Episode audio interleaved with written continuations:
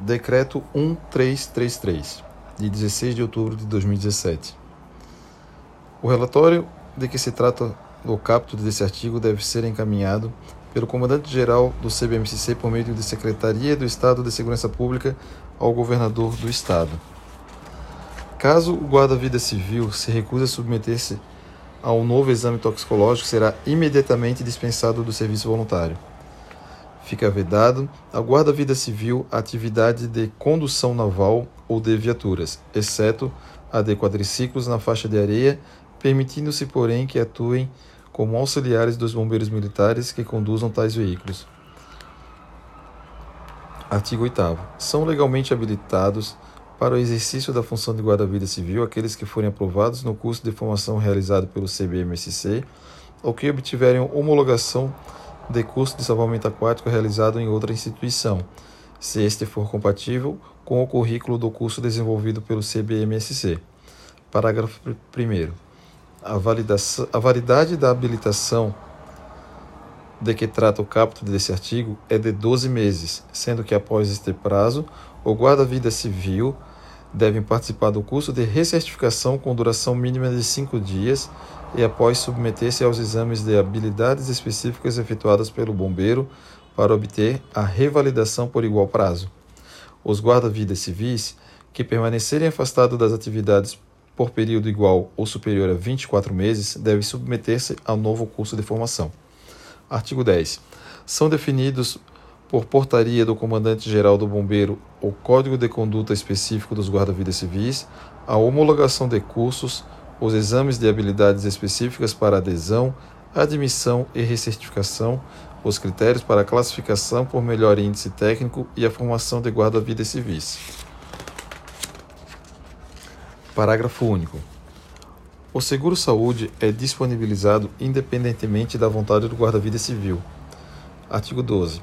O guarda-vida civil, que, em decorrência de alguma doença ou fator impeditivo, forem afastados do serviço prestado na atividade de salvamento aquático, farão jus a auxílio ressarcimento equivalente a 50% do valor recebido diariamente pelo período que durar seu afastamento, tendo por duração máxima o período de 90 dias sendo considerado para este pagamento a média de cinco dias por semana de afastamento. Parágrafo 1. Para fins de verificação do pagamento do auxílio ressarcimento, a relação de causalidade entre motivo do afastamento e o serviço prestado na atividade de salvamento aquático no CBMSC será apurado por meio de processo administrativo, cujas regras serão definidas por portaria do Comandante-Geral do Bombeiro. Parágrafo 3. Não será permitido aos guarda-vidas civis exercer a atividade de salvamento aquático sem que estejam segurados nos termos de legislação em vigor. Artigo 3. Os guarda-vidas civis, que em decorrência do serviço prestado ao CBMSC ficarem permanentemente inválidos, total ou parcialmente, terão direito. Ciso 1. A pensão no valor definido no parágrafo 2 do artigo 7 da Lei número 13.880/2006. Inciso 2 a indenização conforme critérios, condições e valores previstos na Lei 14.825, de 5 de agosto de 2009. Parágrafo 1.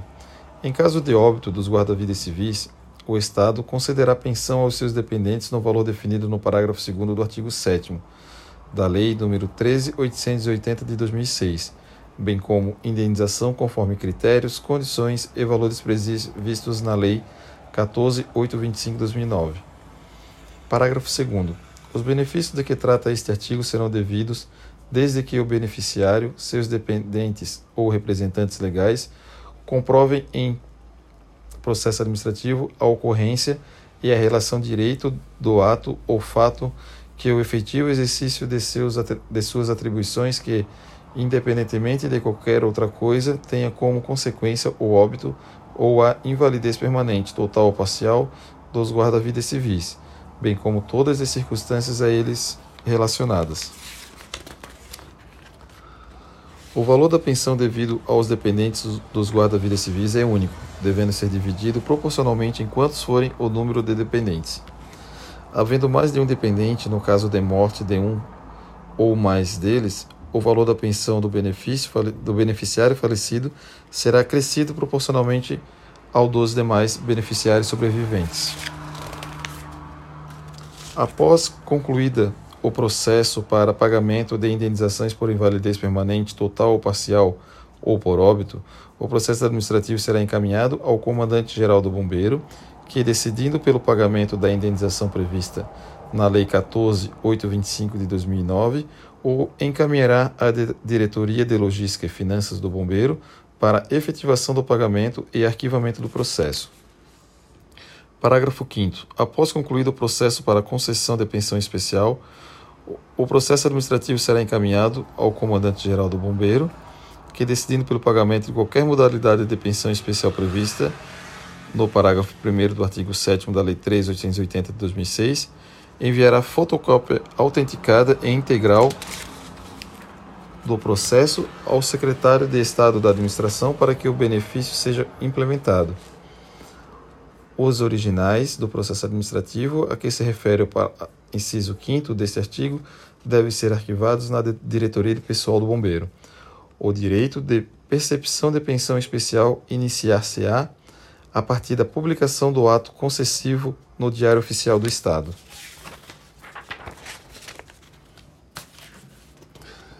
Decreto número 1068 de 29 de dezembro de 2020. Artigo 1 Ficam fixados para o ressarcimento das despesas efetuadas com alimentação e transporte para execução do serviço voluntário e salvamento aquático os seguintes valores. Primeiro, R$ 108,00 para o turno de serviço de 6 a 9 horas diárias.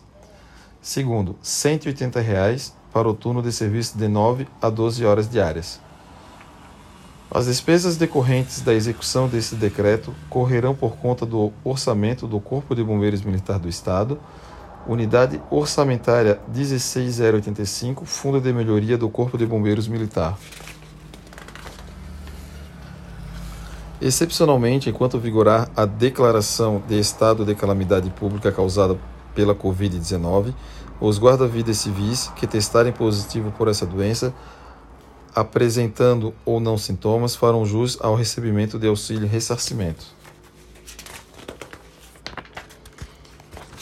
Fica o Poder Executivo autorizado a promover a prestação de serviço voluntário de guarda-vidas civis em caráter temporário para a execução de atividades de salvamento aquático no território do Estado.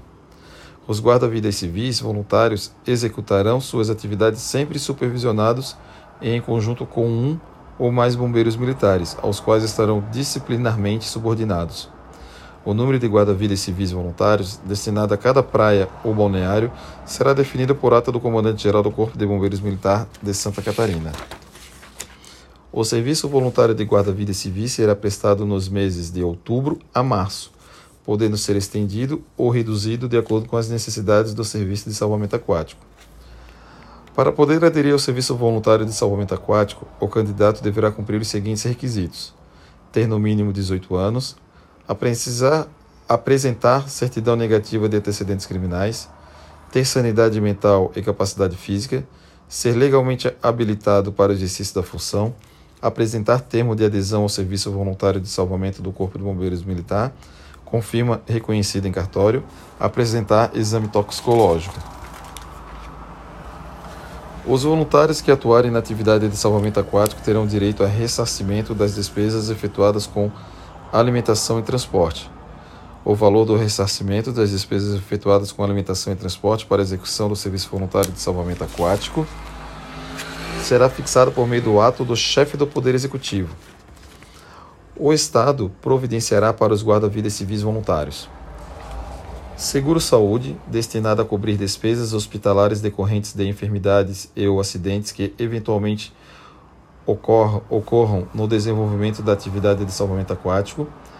O pagamento de auxílio ressarcimento equivalente a 50% do valor percebido diariamente pelo período que durar seu afastamento, tendo como duração máxima o período de 90 dias, e sendo considerado para esse pagamento a média de 5 dias por semana de afastamento o Estado concederá, concederá para os guarda-vidas civis voluntários os benefícios de que trata a Lei 14.825 de 5 de agosto de 2009, bem como pensão vitalícia, em caso de invalidez permanente total ou parcial, e, em caso de óbito, pensão aos dependentes, assim considerados pela legislação vigente.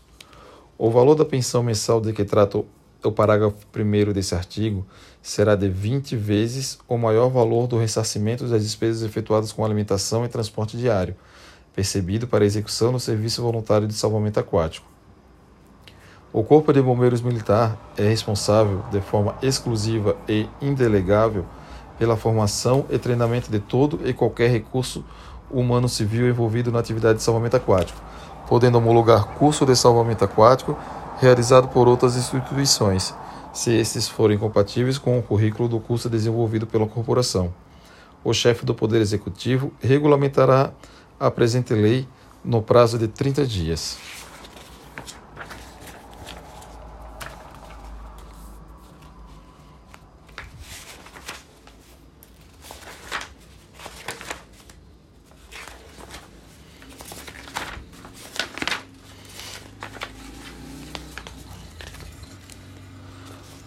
Portaria número 468, de 1 de dezembro de 2020. Artigo 1.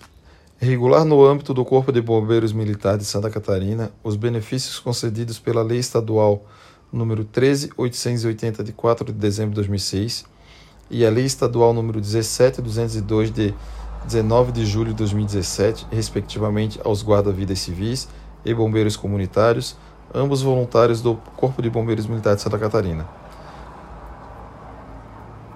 Parágrafo 1. São os benefícios de que trata o capítulo desse artigo: seguro-saúde, auxílio-ressarcimento, indenização por óbito ou invalidez permanente total ou parcial, pensão em caso de invalidez permanente total ou parcial e em caso de óbito, pensão aos dependentes, assim considerados pela legislação vigente. Os benefícios de que trata este artigo serão devidos desde que comprovada a relação direta do afastamento com o efetivo exercício das atribuições do voluntário definidas no termo de adesão vigente. Também se considera serviço voluntário o deslocamento da residência para o local do trabalho voluntário e deste para a residência. O direito aos benefícios elencados no inciso 1 e 2 do parágrafo 1 serão devidos mediante apuração por meio de instauração do processo administrativo em formato digital pelo comandante do batalhão bombeiro militar, com circunscrição sobre o município onde o voluntário atua. O direito aos benefícios elencados nos incisos 3 e 4 do parágrafo 1 serão devidos mediante apuração por meio de instauração de processo administrativo em formato digital pelo comandante-geral do bombeiro. Capítulo 1 Seguro Saúde O seguro saúde é destinado ao reembolso das despesas médicas, hospitalares e odontológicas causadas por enfermidades ou acidentes decorrentes do cumprimento do serviço voluntário. O seguro saúde será providenciado individualmente para cada um dos voluntários que efetivamente prestarem serviço voluntário no bombeiro, independentemente de sua vontade. O seguro saúde será viabilizado por seguradora contratada para os reembolsos das despesas resultantes de lesão ocorrida no serviço voluntário. O valor máximo a ser reembolsado será definido no contrato de prestação de serviço vigente, cujo período deu-se o fato gerador. Para fins de concessão de seguro-saúde, deve obrigatoriamente haver relação de causalidade entre o motivo do afastamento e o serviço voluntário, a qual será apurado por meio de processo administrativo. Capítulo 2 do Auxílio Ressarcimento. O auxílio ressarcimento é o pagamento a ser efetuado pelo Estado ao voluntário que necessite de afastamento decorrente de lesão ocorrida no exercício do serviço voluntário, de forma a deixá-lo amparado durante o afastamento da atividade. Nos termos do inciso 2 do artigo 7 da Lei Estadual 13.880, de 4 de dezembro de 2006, o pagamento do auxílio ressarcimento para o guarda-vida civil será equivalente a 50% do valor percebido diariamente pelo período que durar o afastamento, sendo considerado para esse pagamento a média de cinco dias por semana de afastamento. Nos termos do artigo 7 da Lei Estadual número 17202 de 19 de julho de 2017, o pagamento do auxílio ressarcimento para o bombeiro comunitário será equivalente a 50% do maior valor do ressarcimento, pelo período que durar o afastamento, sendo considerado para esse pagamento a média de dois dias para cada semana de afastamento. Nos casos em que o voluntário ficar afastado em período não múltiplo de sete dias, o valor do auxílio ressarcimento deve ser calculado de forma proporcional, conforme apêndice.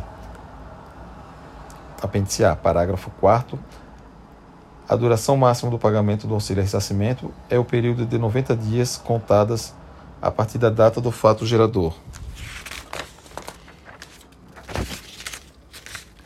Capítulo 3 da indenização por óbito ou invalidez permanente total ou parcial. São as modalidades indeniza indenizações de que trata este capítulo.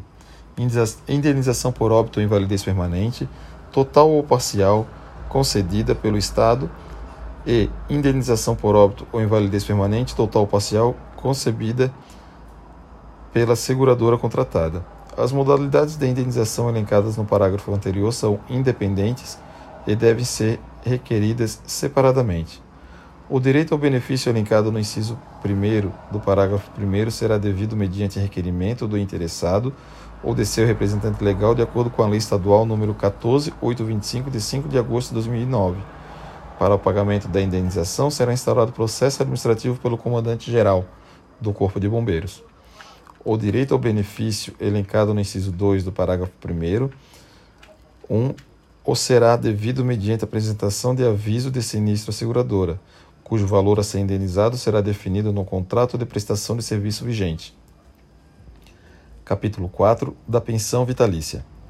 O Estado também concederá pensão vitalícia aos voluntários em caso de invalidez permanente total ou parcial do voluntário, em caso de óbito aos dependentes assim considerados pela legislação vigente, a pensão mensal de que trata o caput desse artigo será de 20 vezes o maior valor do ressarcimento das despesas efetuadas com alimentação e transporte diário percebido para a execução do serviço voluntário. O direito à pensão vitalícia será devido mediante requerimento do interessado ou de seu representante legal para o pagamento da indenização será instaurado processo administrativo pelo comandante-geral do Bombeiro. Contribui, constituem causas para cessação, que seria a interrupção do pagamento, das pensões especiais de que trata este artigo. Morte do voluntário, nos casos em que for o beneficiário. Morte de todos os dependentes beneficiários. Maioridade civil dos dependentes beneficiários, se menores ou exercício de atividade laboral remunerada pelo voluntário beneficiário. Os beneficiários das pensões especiais de que trata este capítulo, seus pais, tutores ou curadores munidos da procuração específica devem efetuar recadastramento anual no mês em que fazem aniversário, sob pena de suspensão do pagamento. Disposições gerais. A ocorrência do evento, acidente ou enfermidade deve ser comunicada via nota eletrônica pelo coordenador do serviço voluntário ao comandante da OBM, GBM, onde o voluntário atua.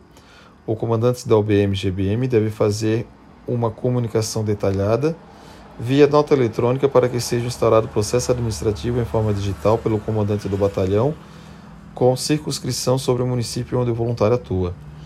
O processo administrativo conterá, conforme a causa da lesão ou enfermidade, os seguintes documentos: portaria de instauração de processo administrativo com designação do respectivo encarregado e número de publicação no boletim interno, nota eletrônica do coordenador do serviço voluntário, coordenador da praia, comunicando o fato ao comandante da OBM-GBM, nota eletrônica do comandante da OBM-GBM com a comunicação detalhada do fato ao comandante de batalhão termo de adesão ao serviço voluntário, relação dos voluntários segurados, documento que comprove a escala do voluntário no dia do acidente, registro geral e cadastro de pessoa física, comprovante de residência para os casos previstos no parágrafo 3 do artigo 1 desta portaria, comprovante bancário com os dados para recebimento do valor do seguro-saúde, auxílio, ressarcimento indenização à pensão, boletim de ocorrência policial, certidão de ocorrência ou comunicação do acidente de trabalho, original ou cópia autenticada por oficial do CBMCC, prontuário médico, que o atestado, laudo médico informando tipo e grau de invalidez ou óbito, comprovação da internação ou do tratamento, entre outros documentos de acordo com a necessidade que o caso requerer, que comprove a relação da lesão com o serviço voluntário ou deslocamento de casa para o serviço ou destes para casa. comprovação de despesas com consultas, exames, medicação e demais tratamentos que tenham sido realizados com as respectivas notas fiscais, relatório do processo administrativo confeccionado pelo comandante da OBM, GBM ou encarregado, contendo a comunicação detalhada do fato e suas conclusões em relação ao nexo causal com o serviço voluntário, solução do processo administrativo com o número da publicação no boletim interno. O processo administrativo somente poderá ser instaurado com a apresentação de documentos originais ou fotocópias autenticadas, que devem permanecer na pasta de alterações do voluntário para uso futuro. Parágrafo único. Caso seja necessário o encaminhamento do processo administrativo solicitando outro benefício além do seguro-saúde, deve ser enviada uma fotocópia autenticada para cada novo benefício pretendido, considerando que o original será enviado para fins de seguro-saúde para a seguradora. Nos casos em que houver mais de uma vítima no mesmo acidente, deve ser confeccionado um processo administrativo para cada voluntário. Após solucionado o processo administrativo e não sendo comprovado o nexo causal, o voluntário será notificado e o processo arquivado pelo bombeiro. Sendo comprovado o nexo causal, o voluntário será notificado para fins recebimento de seguro-saúde, para reembolso de despesas, o voluntário deve ser orientado pelo coordenador do serviço voluntário ou coordenador da praia a realizar o aviso de sinistro junto à seguradora contratada, a fim de requerer os valores correspondentes às despesas. Das despesas médicas a que tiver direito. Serão considerados apenas os itens solicitados e comprovados no prontuário médico referente ao acidente ocorrido no serviço do voluntário. Para ter direito ao auxílio ressarcimento, o comandante do batalhão deve providenciar a inserção no valor devido a título de auxílio ressarcimento, no mesmo sistema utilizado para o ressarcimento dos demais voluntários em atividade, considerando os mesmos prazos para pagamentos. O processo administrativo e os documentos da remessa referente ao auxílio ressarcimento devem ser enviados à DLF para auditoria e pagamento. Quando houver novo afastamento gerado pelo mesmo nexo causal ou continuidade do tratamento, caberá ao comandante do batalhão providenciar a inserção das novas despesas, no mesmo sistema anteriormente utilizado para o pagamento das despesas de auxílio e ressarcimento e reencaminhar o processo com os documentos relativos ao novo período de afastamento da DLF, com a devida informação, ressarcindo dentro do limite de indenizações previstas na legislação.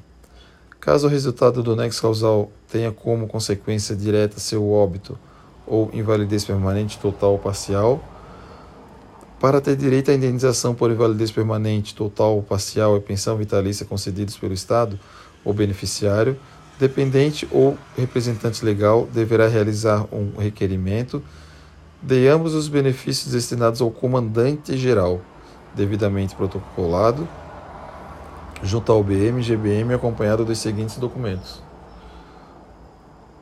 Registro Geral e Cadastro de Pessoa Física, RG-CPF, Declaração Formal do Instituto Nacional de Seguro Social, INSS, comprovante que o requerente não é beneficiário do benefício de prestação continuada, certidão de nascimento ou certidão de casamento atualizada, comprovante de que é dependente do voluntário, se for o caso, certidão de óbito do voluntário, se for o caso, dados bancários do beneficiário. O comandante do batalhão deve encaminhar, juntamente com o processo administrativo instaurado no batalhão, o requerimento do interessado ou de seu representante legal ao comandante geral. Caso a documentação apresentada junto ao requerimento não esteja completa, o interessado deve regularizá-la antes da instauração do processo administrativo mediante requerimento do interessado ou de seu representante legal, devidamente acompanhado da documentação exigida, o comandante-geral do bombeiro designará oficial para proceder à instauração do processo administrativo, com a autuação de toda a documentação nele contida. Durante a instrução do processo administrativo para apurar a concessão de indenização por invalidez permanente, total ou parcial e pensão vitalícia, o voluntário será encaminhado à perícia médica oficial do Estado para que se avalie se está ou não apto a receber o benefício. Nos casos de indenização por óbito, o processo deverá apurar a existência de herdeiros e indicar os beneficiários da indenização. nos termos do artigo 12 da Lei Estadual 14.825, de 5 de agosto de 2009. Decidindo pelo pagamento de indenização por óbito ou invalidez permanente total ou parcial, o processo administrativo será encaminhado diretamente à chefia da Divisão de Saúde e Promoção Social da Diretoria de Pessoal, que providenciará o atendimento dos requisitos da Lei Estadual nº 14825 de 5 de agosto de 2009, especialmente a avaliação e declaração da invalidez permanente, total ou parcial, pela perícia, quando for o caso, com seu valor devidamente fixado a DSPS encaminhará toda a documentação ao comandante-geral do Bombeiro. Após concluído o processo para pagamento de indenização por invalidez permanente, total parcial ou por óbito, o processo administrativo será devolvido ao comandante-geral do Bombeiro, que o encaminhará à Diretoria de Logística e Finanças do Bombeiro para a auditoria e efetivação do pagamento e arquivamento do processo. Decidindo pelo pagamento da pensão vitalícia, o comandante-geral enviará o processo ao secretário de Estado da Administração para que o benefício seja implementado. O direito de percepção da pensão iniciar-se-á a partir da publicação do ato concessivo no Diário Oficial do Estado. Para ter direito à indenização concedida pela seguradora, o beneficiário dependente ou representante legal deverá ser orientado pelo coordenador do serviço voluntário ou coordenador da praia a realizar o aviso de sinistro junto à seguradora contratada. São considerados dependentes para fins dessa portaria: cônjuge, companheiro e filho não emancipado menor de 18 anos ou menor de 24 anos se estudante, ou inválido ou que tenha deficiência intelectual ou mental que o torne absoluta ou relativamente incapaz, assim declarado judicialmente os pais ou irmão não emancipado, de qualquer condição, menor de 18 anos ou inválido, ou que tenha deficiência intelectual ou mental que o torne absoluta ou relativamente incapaz a se declarar judicialmente. A existência de dependente de qualquer das classes de que trata esse artigo exclui os dependentes das classes seguintes do direito ao benefício. Considera-se companheira a pessoa que, sem ser casada, mantém união estável com o voluntário, de acordo com o artigo 3 do com o parágrafo 3 do artigo 226 da Constituição Federal. A dependência econômica da, das pessoas de que trata o inciso 1 desse artigo é presumida e a das demais deve ser comprovada. O valor devido aos dependentes do voluntário é único, devendo ser dividido proporcionalmente em quantos forem os números de dependentes. Havendo mais de um dependente, no caso de morte ou um ou mais deles, o valor da pensão do beneficiário falecido será acrescido proporcionalmente ao dos beneficiários sobreviventes. As pensões de que trata essa portaria, com exceção da prevista no parágrafo único do artigo 2, não são passíveis de transmissão a dependentes e herdeiros após o início de sua concessão. O comprovante de residência que não estiver no nome do voluntário deverá ser encaminhado de uma declaração em cartório do responsável pelo imóvel declarando a residência e domicílio do voluntário naquele endereço. Disposições finais. As despesas decorrentes da execução dessa portaria correrão por conta das dotações do Orçamento Geral do Estado, salvo os casos descritos no artigo 2 e artigo 10, parágrafo 1, inciso 2.